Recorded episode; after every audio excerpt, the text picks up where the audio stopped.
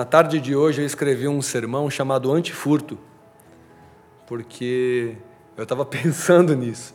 Eu estava pensando em quanta coisa acontece no nosso dia a dia que rouba a nossa paz, né? A gente já discutiu isso aqui um milhão de vezes, porque esse é um lugar da busca por redenção, da busca por equilíbrio, por recuperação, por retomada, né?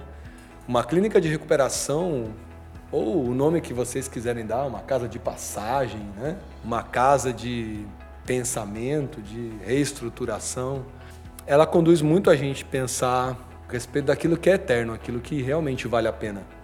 Porque quando a gente tem a, a oportunidade, ainda que involuntária, ainda que indesejada, de estar numa clínica de recuperação, como aqui, a gente ao menos tenha a oportunidade de repensar várias coisas que nós não repensaríamos em tempo e em vida normal.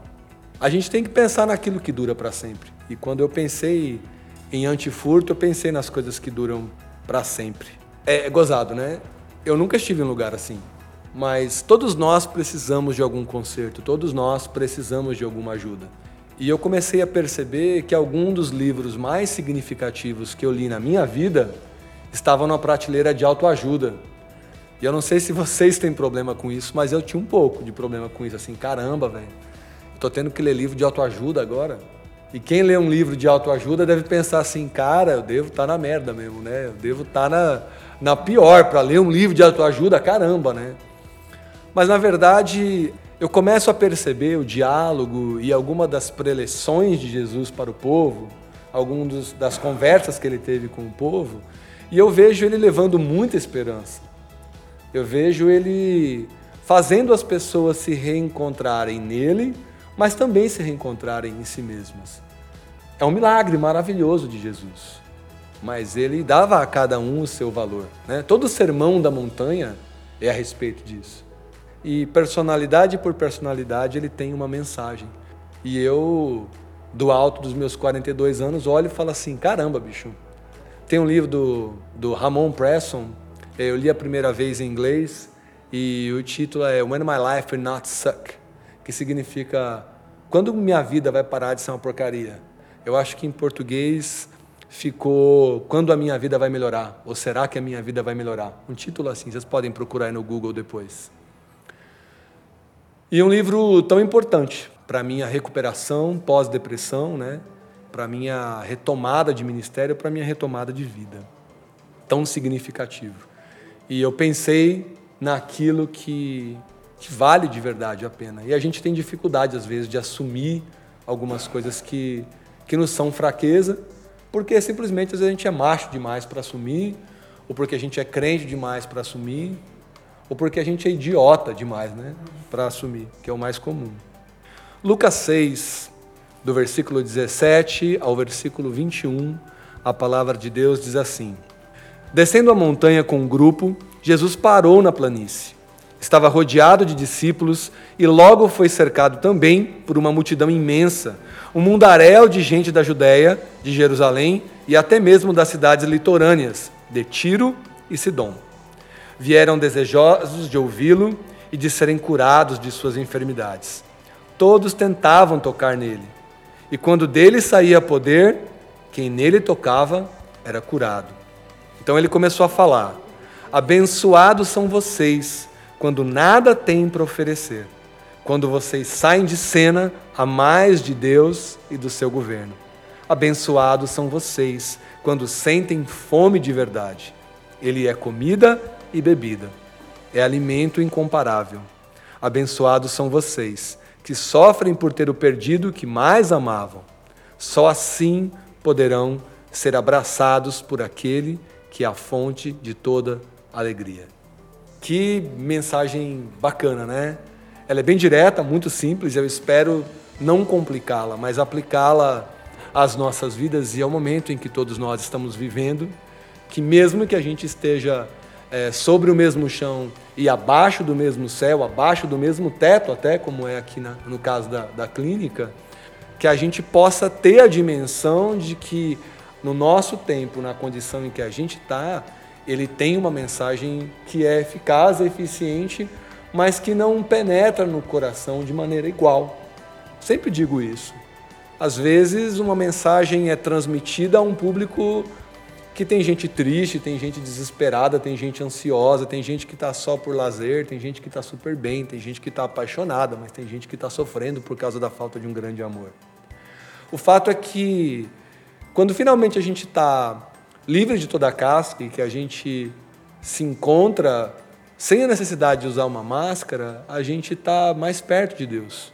A gente tem isso com a nudez, né? Por isso que algumas vezes a filosofia fala, você tem que desnudar, né, a sua alma, você tem que botar sua vergonha para fora.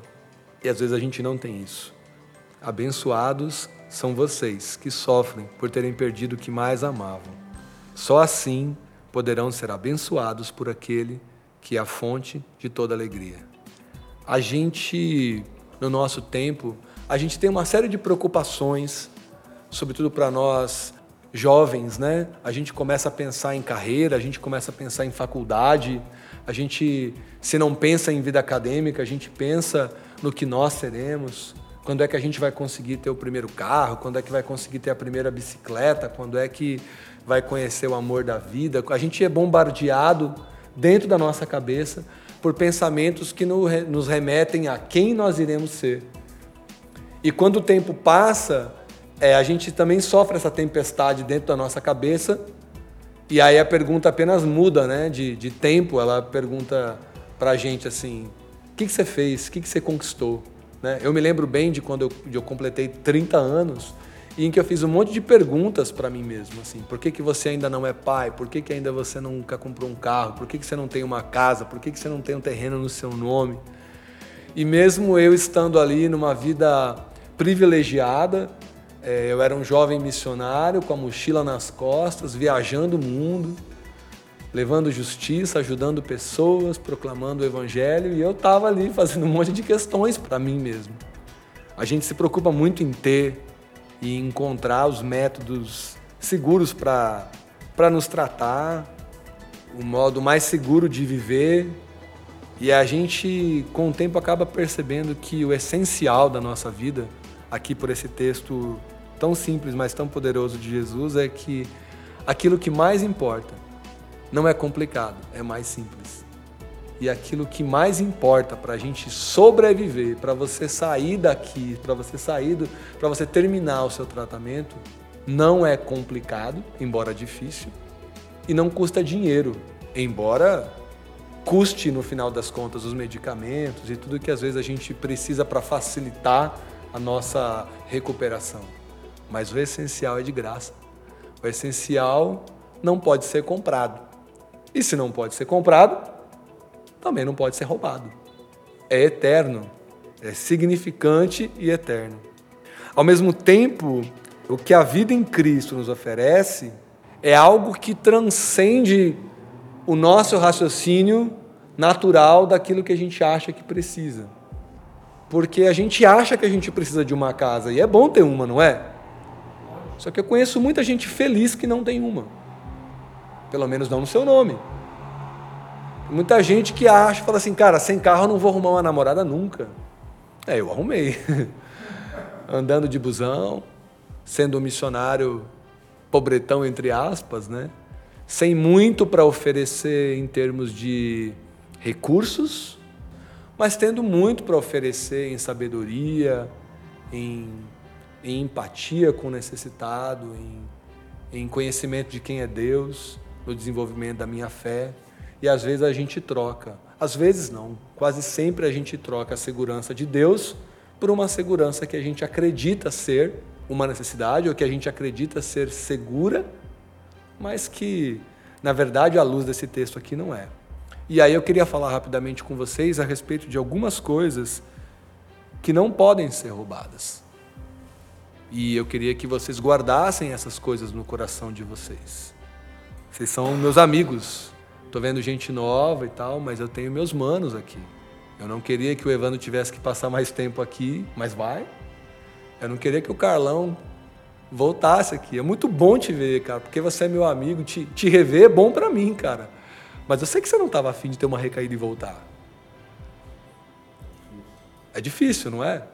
Algumas vezes a recaída significa começar antes do zero. E de onde vem o ânimo?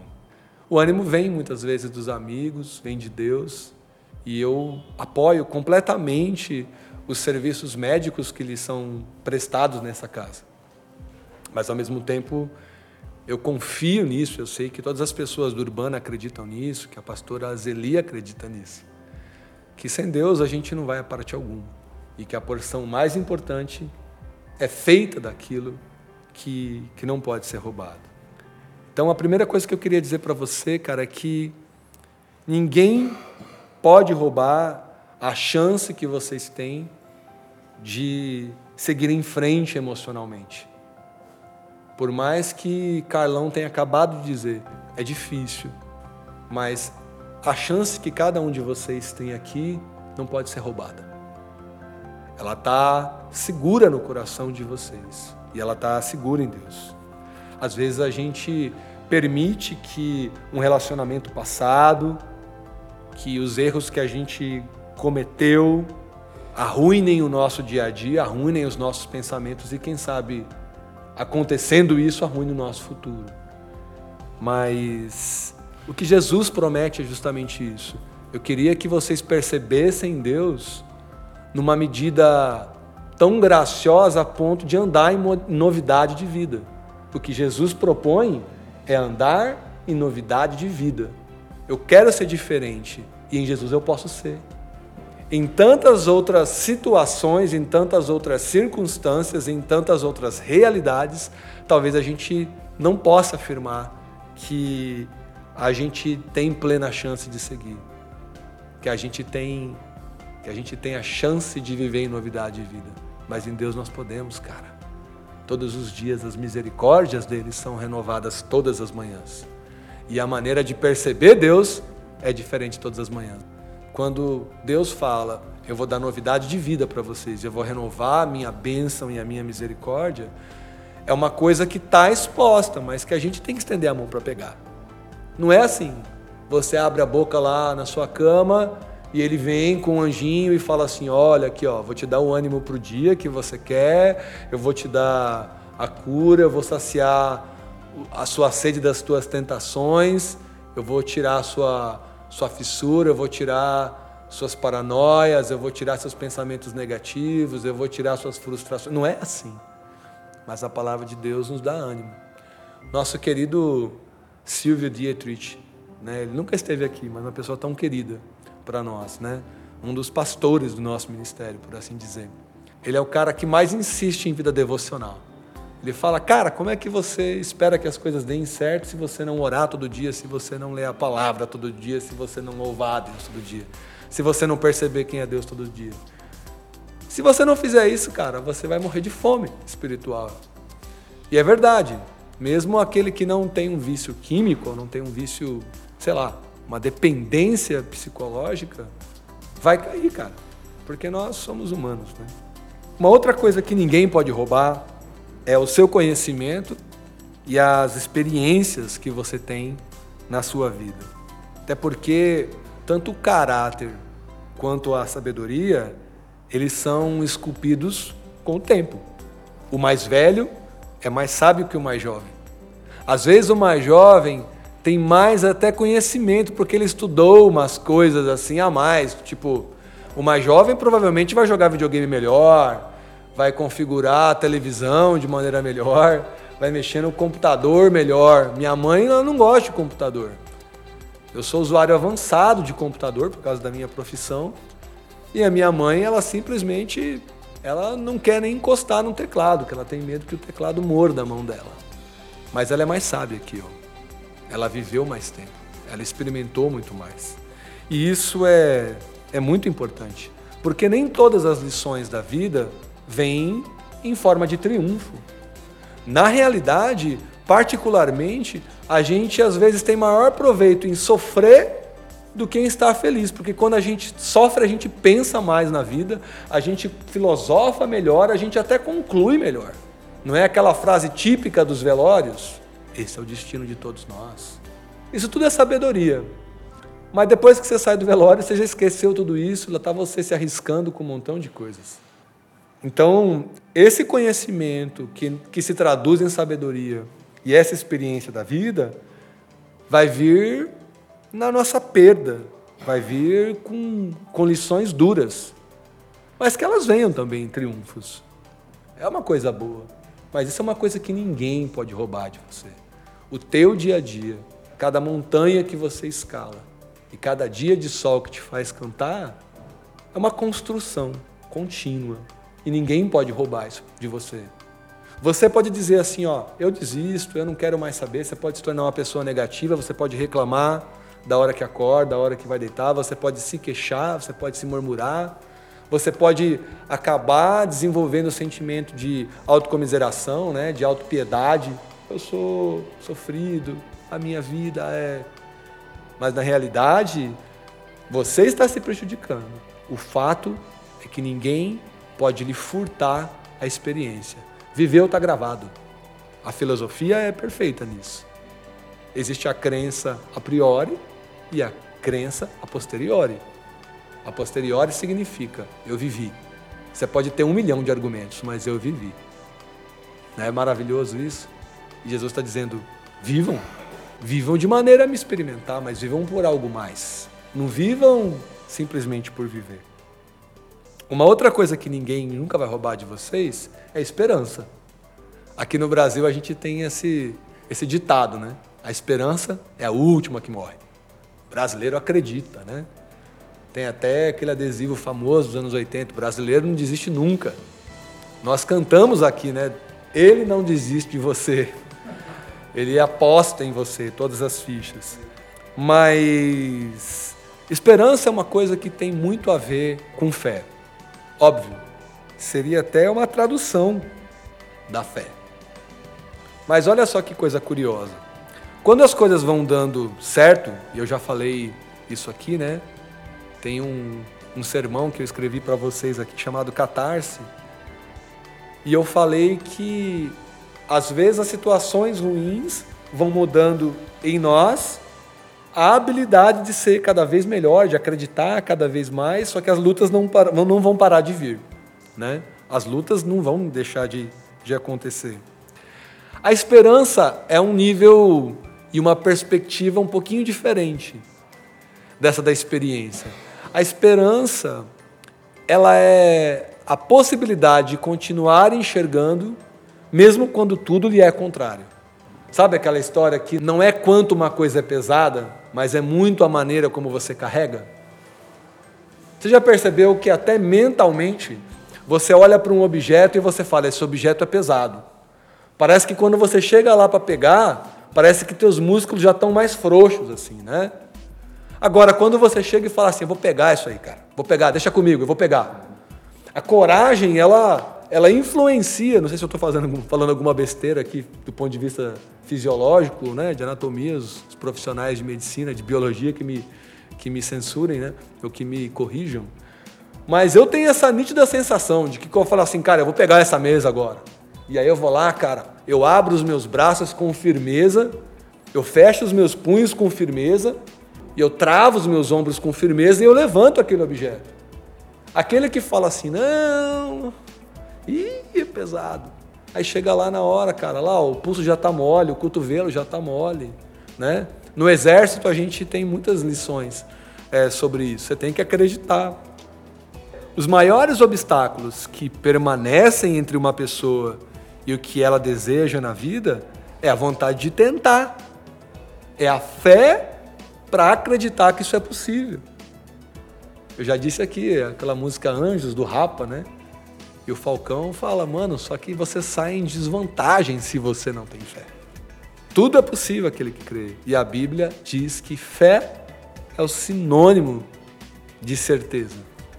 E eu estou aqui para entregar a certeza para vocês, na mão de vocês, e dizer: em Cristo é possível se transformar em 100%. Em Cristo é possível que você encontre a cura completa para todos os dramas físicos, emocionais, psicológicos, espirituais. Ele é a resposta. A gente disse isso muito nos anos 80. Cristo é a resposta para o mundo atual. E mesmo que se mudem todas as perguntas, ele vai continuar sendo a resposta. Porque ele está vivo, né? Não é uma lenda do passado. É uma evidência do nosso tempo. Uma outra coisa que ninguém pode roubar e que eu vejo acontecer aqui mesmo nesse ambiente terapêutico aqui de uma clínica é a nossa habilidade de fazer o bem. E eu vejo muito isso. Eu me lembro muito do Newton. Cadê ele? Né? O Newton era um cara grandalhão e que às vezes ele tinha aquela típica moleza assim, né? E aí algumas vezes eu vi que vocês se juntavam dois, três para levantar o cara e que quando o cara estava meio confuso, vocês seguravam ele por uma das mãos e apoiavam ele com a outra nas costas e fala: "Meu irmão, é por aqui". E isso sempre vai ficar marcado na minha memória, porque eu vejo vocês fazendo bem uns para os outros. Alguém pode roubar isso? Alguém fala assim: a partir de hoje vocês não vão se ajudar mais. Falou? Eu tirei isso de vocês.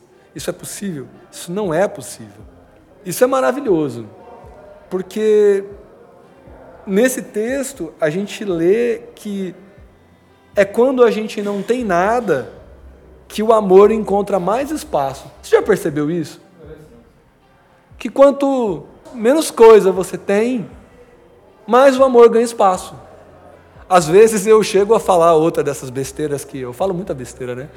Mas às vezes eu olho para um casal super bem sucedido de executivos que se que se casa e depois se separa, e outras pessoas super estudadas, super seguras de si, que têm um relacionamento, depois troca esse relacionamento por absolutamente nada, que adultera, começa um relacionamento com outra pessoa, pessoas que me parecem ser inteligentes, mas que me soam muito otárias, porque elas estão olhando para o que elas querem ter, para o que elas querem fazer, e tudo que o outro quer ocupar de espaço parece que é uma perda, tá ligado, mano? É como se eu falasse assim: a minha vida está boa como está. E se eu encontrar a mulher da minha vida, ela vai começar a atrapalhar as coisas que eu gosto de fazer. E o amor é a contramão disso. E quando finalmente vocês não têm nada, vocês começam a perceber, o volume do amor aumenta, né? Então, assim, à medida que a vida não está nas coisas acumuladas, a caridade se torna mais evidente. É gozado, né? Pobre sorri mais. Salomão disse isso. Sabedoria mora com pessoas humildes. A sabedoria grita nas ruas e nas praças. Essa coisa de ser amigo, de estender a mão, de emprestar o ouvido, de entregar um sorriso, cara. De dizer, vamos lá, mano, vamos lá tudo de novo. Isso faz um diferencial tremendo. Uma outra coisa que ninguém vai roubar é a sua atitude. No sábado passado, lá na, lá na quebrada, eu preguei sobre liberdade em alguns aspectos. Porque estar tá num país livre não te torna livre. E andar no meio de pessoas livres também não te torna livre. Na realidade, liberdade é você ter a possibilidade de escolher a própria atitude em qualquer circunstância. Se você tem escolha, você tem liberdade. E a tua escolha, ela é tua. Deus, por acaso, escolheu alguma coisa para você diretamente e fez você? Ele te ensinou e você escolheu. Esse ciclo não vai mudar. A palavra dele vai durar para sempre e você vai decidir ouvir ou não, usar ou não. Então, às vezes você fala assim, mas eu me preparei, eu apontei para o alvo e eu fui. Chegou lá, alguma coisa deu errado. Como que isso acontece? Na verdade, o que falha, e falha sempre, falha muito para nós humanos, são as nossas escolhas. E é embaçado, mano, porque às vezes a escolha falha por um segundo, por meio segundo. Às vezes a escolha falha por meio segundo. É meio segundo que você não tem certeza da sua escolha e a casa cai. Só que vocês nunca vão poder dizer, nem para mim, nem para o nosso Criador que essa escolha deixou de ser sua. Em última análise, não é que o erro, você não tem que culpabilizar, mas a escolha falha. É difícil. Quando a gente luta contra um vício, é assim. O vício o que, que é?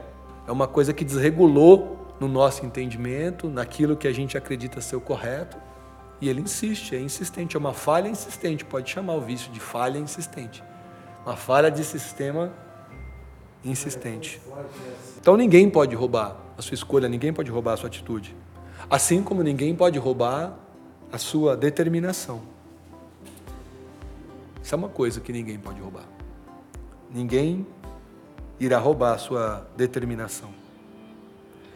Quando a vida nos dá algo que traz a sensação de medo, é também quando a vida nos dá uma chance de ser mais prudente e de crescer, de evoluir.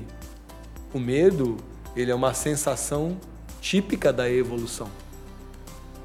Eu tenho uma filha que hoje tem um ano e oito meses. E aí, assim, quem tem filho vê isso, é muito engraçado. Se ela sobe no sofá e por um descuido ela cai, o cérebro dela ajusta o medo. Na próxima vez que ela sobe, ela sobe segura? Não, ela sobe com medo. E na hora que ela vai descer, ela fala assim: Papai, papai. Eu vou lá, pego a mão dela ou eu ensino ela como ela desce. Aí o terceiro movimento, ela sobe devagar, mais cuidadosa, brinca ali e na hora de descer, ela desce vagarosamente põe os pés no chão bem devagarzinho e aí sai andando.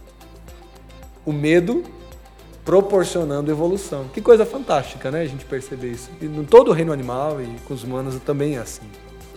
Quando a vida nos dá essa sensação de medo, também ela dá uma chance da gente crescer, da gente se tornar mais forte. E com isso vem a coragem, né? A gente sabe que nada é permanente. O mundo é muito louco. Só que os nossos erros também não vão permanecer. A situação em que a gente se encontra hoje, ela não, ela não vai permanecer se a gente decidir de verdade, a gente ficar determinado, essa determinação vai abrir os nossos olhos. A gente acabou de falar que a escolha escapa da nossa mão em menos de um segundo, em meio segundo. E é isso mesmo. A Bíblia diz que a gente tem que manter os nossos olhos abertos, que a gente tem que manter os nossos pés em movimento.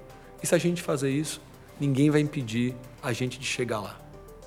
Quando a gente tem um motivo pelo qual viver, o Martin Luther King falou isso, né? Reverendo Martin Luther King também disse: se você não tem um motivo pelo qual você está disposto a dar a sua vida, você provavelmente não tem motivo pelo qual viver.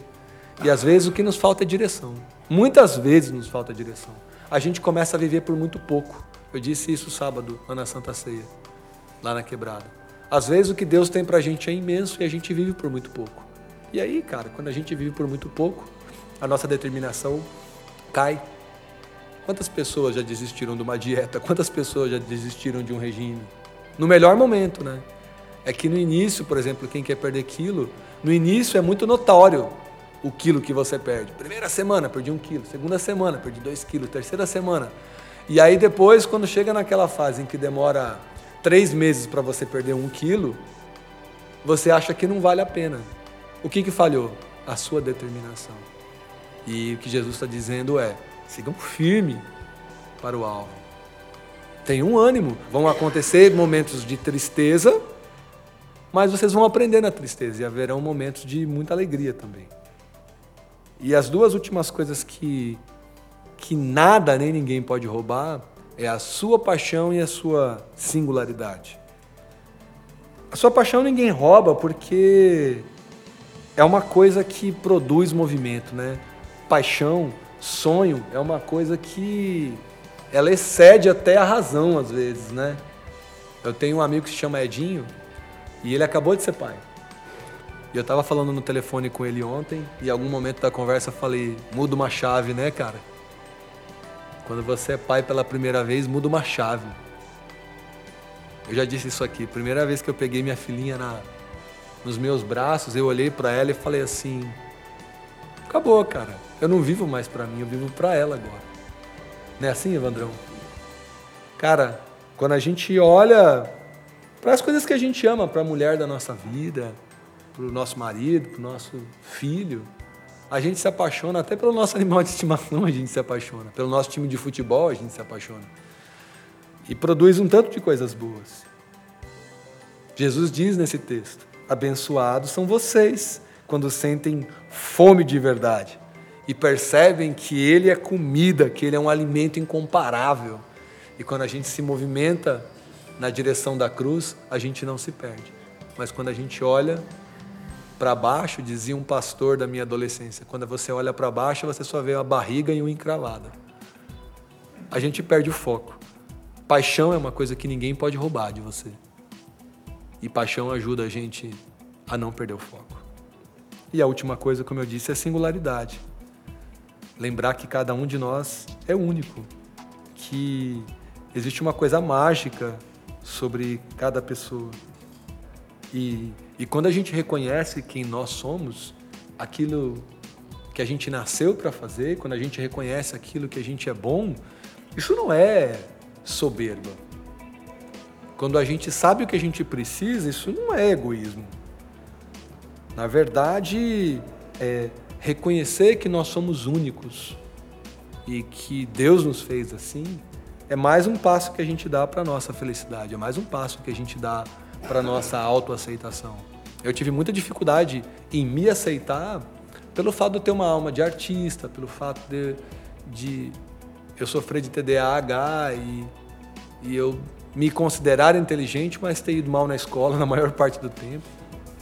E quando eu fui prestar o exame do ensino médio no ano passado, o ENSEJA, que tem aqui no Brasil, né, que é um teste que você faz para o diploma do ensino médio, eu estava morrendo de medo.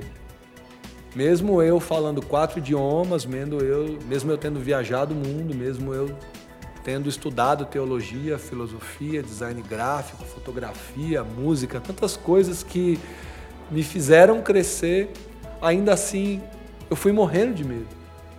Sabe aquela música que fala do seu complexo inferior, dizendo às vezes que você não é ninguém, né? E tem essa música que às vezes a gente acha ela meio aborrecida, né? Mas ela fala, eu venho falar do valor que você tem. Ele está em você, ele se move em você.